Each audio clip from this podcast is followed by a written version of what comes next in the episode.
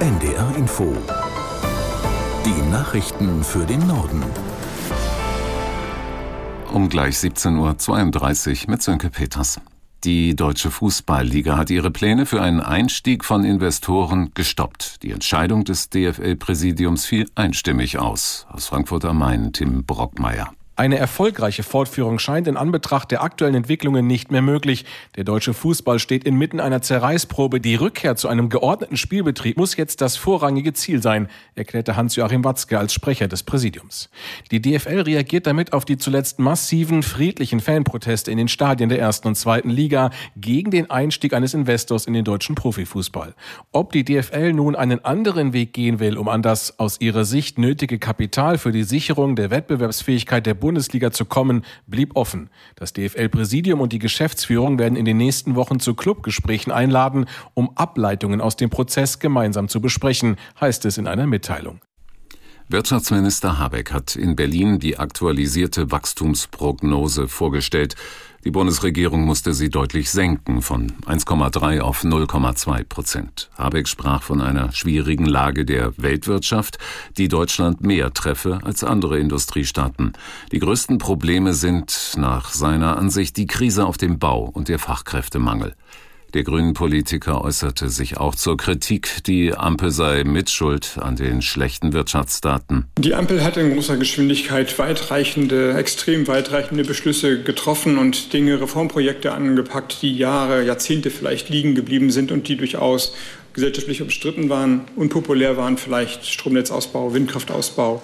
Also das kann ja jetzt nicht irgendwie vom Himmel gefallen sein und trotzdem hat man sich dahinter versteckt und ist das Problem nicht angegangen. Aber es ist natürlich richtig, sehr viele Entscheidungen sind mit sehr viel Lautstärke gefällt worden und Vertrauen hängt auch daran, dass bestimmte Entscheidungen verlässlich gefällt werden. Das ist in den letzten zwei Jahren natürlich ja klarerweise nicht äh, immer der Fall gewesen. Ich nehme diese Kritik an, klar. Wirtschaftsminister Habeck. Der Bundestag hat erstmals über den geplanten Einsatz der deutschen Marine im Roten Meer debattiert. Die EU-Mission, an der sich Deutschland mit der Fregatte Hessen beteiligen will, soll die Angriffe der militant-islamistischen Houthi-Miliz auf den internationalen Schiffsverkehr militärisch unterbinden. Verteidigungsminister Pistorius bekräftigte in der Debatte, dass es sich um einen rein defensiven Einsatz handelt, wies aber zugleich noch einmal auf die Gefahren hin. Meine Damen und Herren, wir müssen uns dabei allerdings auch ehrlich machen. Es handelt sich um den gefährlichsten Einsatz der deutschen Marine seit vielen Jahrzehnten. Es wird Schiff und Besatzung viel abverlangen. Wir müssen mit Kampfhandlungen rechnen. Wir müssen mit Einschlägen rechnen. Und im schlimmsten Fall auch mit Toten oder Verletzten. So viel Ehrlichkeit muss bei der Erteilung eines solchen Auftrags sein.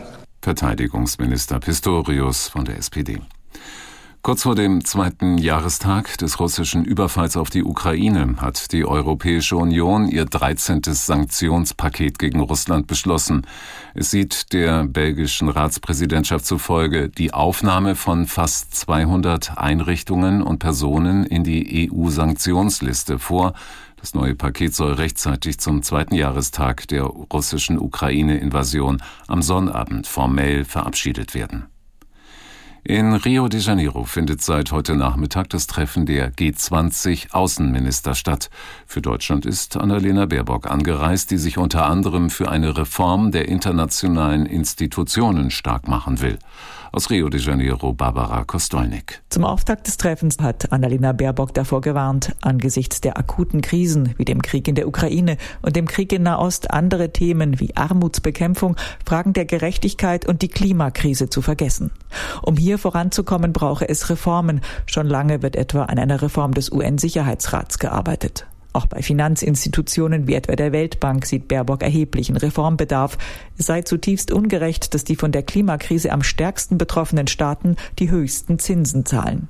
Am zweiten Tag der Anhörung über eine Auslieferung des Wikileaks-Gründers Assange an die USA hat die amerikanische Regierung ihre Argumente für einen Prozess wegen Spionage vorgelegt. Die zuständige Anwältin sagte vor dem High Court in London, Assange habe durch die Veröffentlichung vertraulicher Dokumente der US-Sicherheit geschadet. Aus London Christoph Brüssel. Die USA haben kritisiert, dass Assange Namen in den Dokumenten nicht schwärzte. Assange habe weit mehr getan als ein Journalist, der Informationen beschaffe, lautet die Argumentation der US-Seite. Vertreter von Assange argumentieren, seine Enthüllungen hätten Kriegsverbrechen im Irak und in Afghanistan offengelegt. Sie betrachten die Strafverfolgung als politisch motiviert. Die Richter müssen entscheiden, ob Assange Berufung einlegen kann gegen seine Auslieferung in die USA. Eine Entscheidung ist schon bald bald möglich. Wahrscheinlicher ist es jedoch, dass die Richter erst in den nächsten Tagen ihr Urteil bekannt geben. In Nordrhein-Westfalen gibt es seit heute den bundesweit ersten kommerziellen Linienflugbetrieb mit Drohnen. Das Luftfahrtbundesamt hat nach einer Testphase von zwei Jahren einem Unternehmen in Lüdenscheid die Genehmigung dafür gegeben. Die vollautomatisierte Drohne kann mehr als sechs Kilogramm Ladung transportieren und soll zunächst bis zu 80 Pakete pro Tag an eine Firma im Stadtgebiet ausliefern. Betreiber der Paketdrohne ist ein Werkzeughandel. Geplant ist, zügig weitere Drohnen zu bauen und die Strecken deutlich auszuweiten. Das waren die Nachrichten.